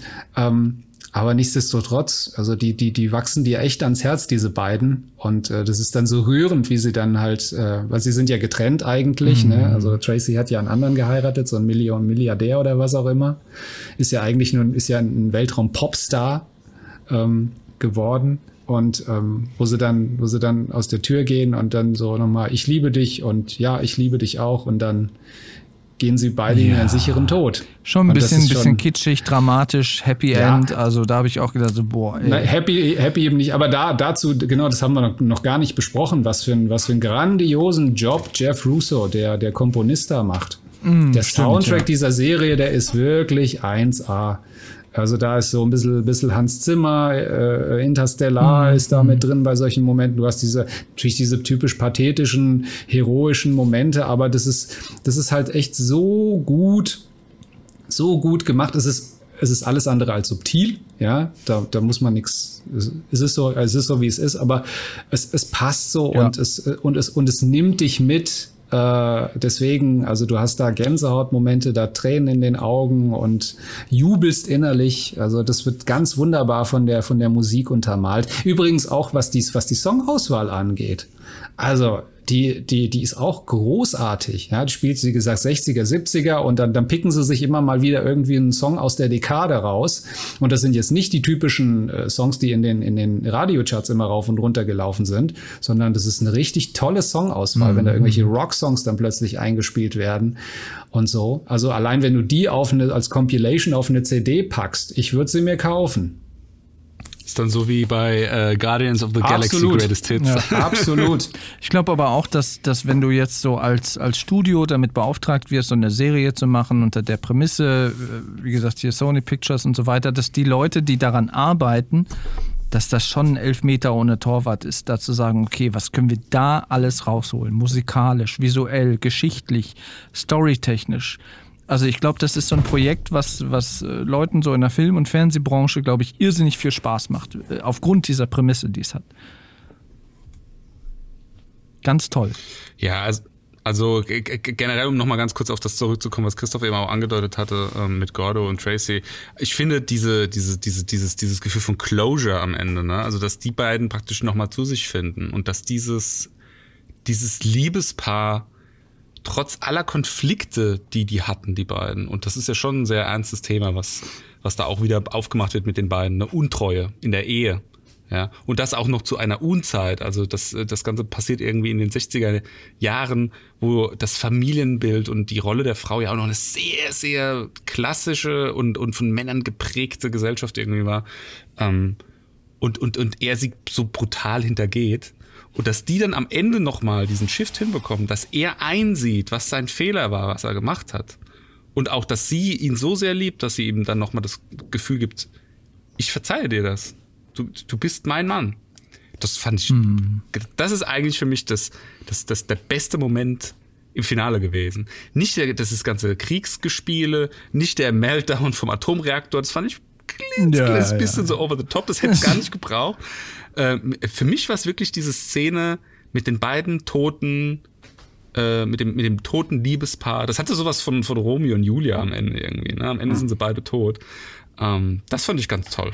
Also nicht, dass sie gestorben sind, das fand ich sehr traurig, aber das fand ich toll, dass es dieses, diesen Moment von Closure, von Com Completeness, von das hat, da hat sich das Schicksal nochmal zum Guten gewendet, auch wenn sie dann leider am Ende gestorben sind. Aber beide Kinder, sind praktisch ne? nochmal ja, gut, das ist natürlich eine traurige Geschichte, aber sie haben nochmal zu sich gefunden. Das ist ja die Message. Das ist das Wichtige letzten Endes. Nicht sterben tust du ja, sowieso. Das hat ja wieder so eine, so eine staffelüberspannende Dramaturgie. Wie, wie Christoph gerade schon sagte, äh, damals so die Rolle der Frau, die, die hat dann irgendwie gecheckt, dass äh, der Mann sie hintergeht, ne, mit der, mit der Klospülung im Hintergrund. Ähm, aber das war halt dann so, dass die Frau gesagt hat, ja gut, hm, ne, die, die war halt dann noch nicht so stark zu sagen, Alter, bist du bescheuert? Meinst du, ich krieg das nicht mit? Hier sind deine Koffer und sieh zu, dass du Land gewinnst, so nach dem Motto. So, so war die Rolle der Frau ja noch nicht. Die hat das ja dann auch irgendwo ertragen. Aber irgendwann kam da der Moment, wo sie sich unabhängig gemacht hat und sich da irgendwie diesen neureichen Typen da geangelt hat, um dann doch wieder zu ihm zurückzufinden, während er ja auch geläutert wurde. Also Das ist halt sehr viel auf allen Ebenen, mit allen Charakteren. Also jeder hat da seinen Arc bekommen, jeder hat seine Dramaturgie und seine Heldenreise bekommen. Also am Ende passt halt einfach alles zusammen. Und wir haben im Prinzip das gleiche Thema nochmal aus der anderen Perspektive mit Karen Baldwin, der Frau von Ed Baldwin, die in der zweiten Staffel auch ihm untreu wird, ihn auch hintergeht. Ja, mit dem besten Freund ihres verstorbenen Sohnes. Ja, das war, das war, der, das war so der ähm, Mrs. Robinson-Moment äh, von, von ähm, wie heißt der Film mit Dustin Hoffmann? Die Reifeprüfung? Die Reifeprüfung. Die Reifeprüfung. Das war so der Reifeprüfung-Moment. Ne? Ähm, ja, da, also da hast du es praktisch nochmal aus der anderen Perspektive. Aber, das, aber es, ist, auch, aber, aber es ist auch ein, ein, ein, ein, ein Ausdruck ihrer Emanzipation. Ja, richtig, weil sie richtig, ja auch immer stimmt. in der ersten Staffel ist sie ja auch so die die fürsorgliche Hausfrau oder oder sie hat sich mit genau das mit dieser am Herd. das Heimchen am Herz, ja. sie hat sich mit dieser Rolle irgendwie abgefunden. Du merkst zwar, dass sie damit mit sich hadert und mit damit kämpft und sie es eigentlich auch nicht toll findet, dass der Mann da auf seine auf seine abenteuerlichen Missionen da geht und sie muss halt zu Hause da sitzen und um um sein Leben bangen. Ne? Aber es gehört halt zu ihrer Aufgabe und ihrer Rolle. Ähm, sie hat das da da hat sie es noch akzeptiert, aber du merkst dann halt immer mehr im, im Verlauf der Serie, wie sie, wie sie sich da auch irgendwie rauskämpft und sich dann, dann auch äh, klar dann diesen, diesen Rückschlag hat natürlich mit ihrem, mit ihrem Sohn, der stirbt, aber sie dann auch äh, diejenige ist, die, die sagt und nicht, nicht der Mann, äh, die dann sagt, auch zu ihm sagt, es ist nicht deine Schuld gewesen, sondern es war ein Unfall. Also du kannst nichts dafür, ich kann nichts dafür. Mhm. Ähm, das ist nun mal, das ist passiert. Ähm, ja. Und eben dann auch dieser Moment, wo sie dann, wo sie dann halt den, den Jungen da verführt, oder was heißt verführt eigentlich nicht, also er, ja, er will schon. und sie sagt dann, sie, sie macht dann halt einfach, schaltet die Ampel auf grün und sagt, ich warte ja, im Keller auf komm, dich. Let's go. Ich warte, ich ja. warte genau, ich warte, komm, komm mal hinter. Also dann, sie hat halt Lust darauf und, und nimmt sich nimmt sich's dann. Also ähm, äh, und weil, weil sie dann, weil sie aber auch von von von ihm dann diese diese diese, diese Aufmerksamkeit bekommt, die sie wahrscheinlich dann von, von ihrem Mann halt mhm. nicht bekommt oder, oder eben auch frustriert ist, weil, weil für ihn anscheinend der Job, das Abenteuer und dieses Leben riskieren einfach ihr so gegen den Strich geht, dass sie dann sagt, nee, also das mhm. ist meine Art zu sagen, ich finde das scheiße und äh, aber jetzt tue ich mir selber was Gutes. Ähm, und insofern ist sie auch ein, auch ein ganz, ganz spannender Charakter und auch ganz, ganz grandios gespielt von, von Chantal Van Santen, ähm, die äh, aber so ein bisschen anscheinend auf das, auf auf die Rolle der leidenden Mutter gepachtet ist, denn in, äh, in der Amazon-Serie The Boys, äh, da spielt sie ja auch dann die mhm. Mutter äh, des äh, Superhelden, eines Superhelden Sprösslings und muss dann, muss dann auch wieder leiden und viel weinen und das tut sie hier auch, aber ja, es ja. ist eine echt. Naja, da wird sie, da wird sie aber halt auch von Superman vergewaltigt, also ja, das okay. macht mit keinen Spaß. nee, also aber hier, das ist äh, eine ganz, ganz großartige äh, Schauspielerin. Mhm. Absolut, so wie, wie gesagt, der mehr oder weniger, was ist mehr oder weniger, wie der gesamte Cast. Also wir haben es ja schon gesagt. Also ah, ja, wir könnten noch Stunden weiter darüber reden. Ich finde es echt super facettenreich, toll gemacht. So macht man eine Serie. Absolut. Gehe ich zu 100% mit. Ja, wollen wir noch äh, Noten verteilen zum, zum Abschluss? Yes. Let's do this.